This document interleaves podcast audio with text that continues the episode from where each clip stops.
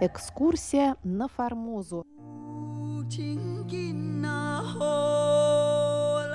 В эфире русская служба Международного радио Тайваня. Здравствуйте, уважаемые друзья! Из нашей студии в Тайбе вас приветствует Мария Ли, а программу «Пятницы» продолжает рубрика «Экскурсия на Формозу». Напомню, что рубрика основана на книге Валентина Лю Экскурсия на Формозу – этнографическое путешествие Павла Ивановича Ибиса. Очень рекомендую приобрести эту книгу всем, кто интересуется Тайванем, так как Ибиса, безусловно, можно назвать одним из первых, если не первым российским исследователем, который высадился на Тайване в середине XIX века для проведения этнографических исследований. Ссылку на сайт издательства «Весь мир», по которой можно купить эту книгу, вы найдете в описании к этой передаче на нашем сайте ru.rti www.org.tw.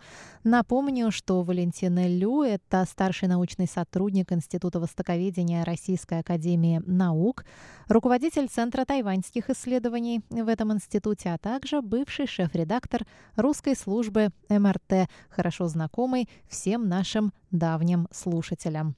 Итак, в прошлый раз мы приступили к инструментарию источникам и методикам полевых исследований Павла Ибиса.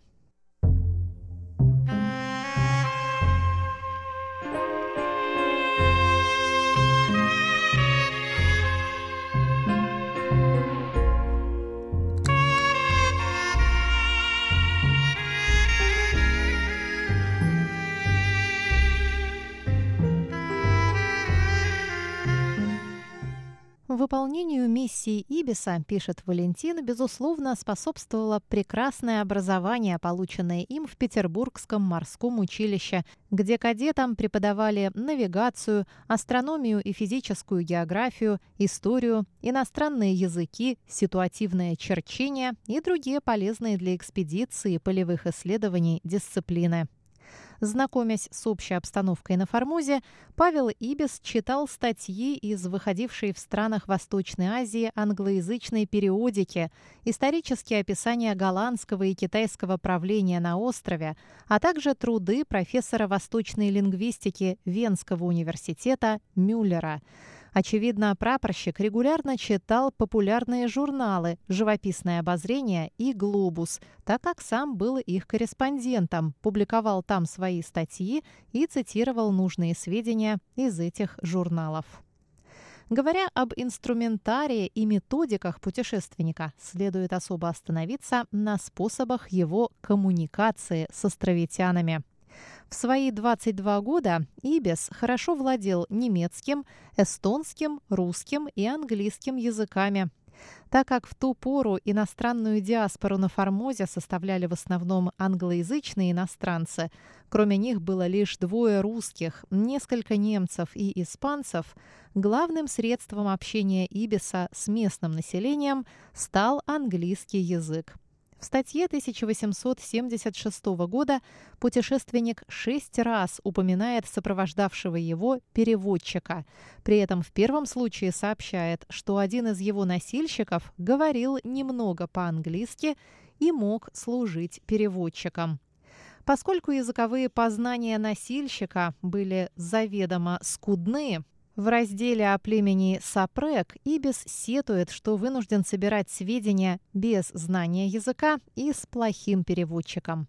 Как правило, при общении с туземцами Талмач переводил с английского на китайский, после чего кто-то из туземцев переводил речь с китайского на свои языки можно лишь удивляться настойчивости, терпению и таланту Ибиса, собравшего подробные расспросные сведения при помощи подобного двойного перевода. В некоторых случаях, чтобы восполнить дефицит и даже полное отсутствие вербального общения, Ибис объяснялся с аборигенами при помощи жестов и рисунков, обменивался подарками, участвовал в трапезах и охоте или просто слушал их музыку и песнопения, созерцал праздничные действия и аккуратно фиксировал даже самые мельчайшие визуальные наблюдения, звуки, запахи и прочее. Высокая коммуникативная открытость и чуткость Ибиса проявились и в его честном отношении к формозцам, в готовности прямо отбросить искаженные факты и поверхностные замечания по мере того, как он лично убеждался в беспочвенности или однобокости расхожих европейских предрассудков и стереотипов в отношении китайцев. Далее цитата. Это вовсе не те китайцы, с которыми мы сталкиваемся в открытых торговых портах, где они заразились манией делать доллары, где иногда сами европейцы вызывают их на дерзости своим высокомерным обращением и по возможности ухудшают еще их дурную репутацию искаженными фактами и поверхностными замечаниями. Это мы их испортили. Мы сами и наши доллары, сказал мне в Такао почтенный европеец, живший уже давно в Китае, когда я завел речь о развращенности шанхайских и гонконгских китайцев. Я не верил ему, но впоследствии убедился в справедливости этого резкого замечания и стыдился своего предрассудка и недоверчивости, с которой я относился к здешним деревенским жителям. Везде меня встречали с непритворным радушием, и когда я уходил, только подарками мог им платить за гостеприимство. Денег ни за что не брали.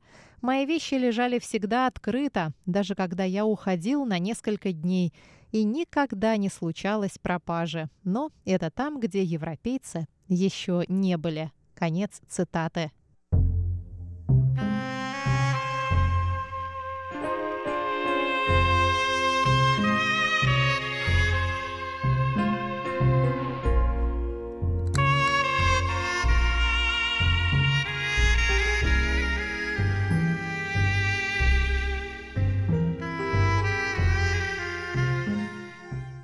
Не имея возможности общаться с формозцами без переводчиков, Ибис, тем не менее, предпринял попытки прямых этнолингвистических изысканий. Путем ряда последовательных опросов он составил небольшой словарь местных языков и с его помощью сравнивал отдельные слова из языков разных аборигенных народностей острова с языком жителей Филиппинских островов – Основываясь на сравнительной таблице из 51 лексемы, помещенной в итоге в журнале «Глобус», Ибис пришел к выводу о большом сходстве формозских языков с тагальским. При этом он высказался в пользу гипотезы о древних малайско-филиппинских корнях части тайваньцев. Далее цитата. «Взяв 60 тагальских слов, я только на 16 не нашел соответствующих в формозских диалектах.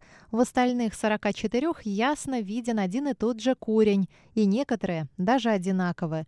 Ближе всех подходят к тагальскому наречия племен Кацауан, Бантауранг и Пилам. Из этого я вывожу, что Формоза заселена с филиппинских островов, именно с Люсона, тагальскими переселенцами. Конец цитаты.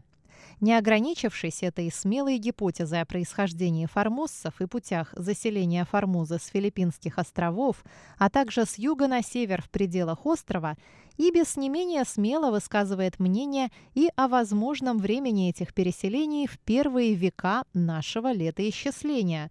Свою гипотезу он аргументирует ссылкой на различия в степени развития тагалов и коренных формоссов и при этом указывает на необходимость ее проверки путем дальнейших палеолингвистических исследований. Хотя современные ученые, этнологи, палеолингвисты и другие расходятся в отношении направлений и датировки древних миграций, многие из них доказывают, что заселение Австронезии шло из Тайваня, а не наоборот, версия Ибиса о тесной связи аборигенных языков Тайваня с другими австронезийскими языками является корректной и по-прежнему интересна с точки зрения истории лингвистики.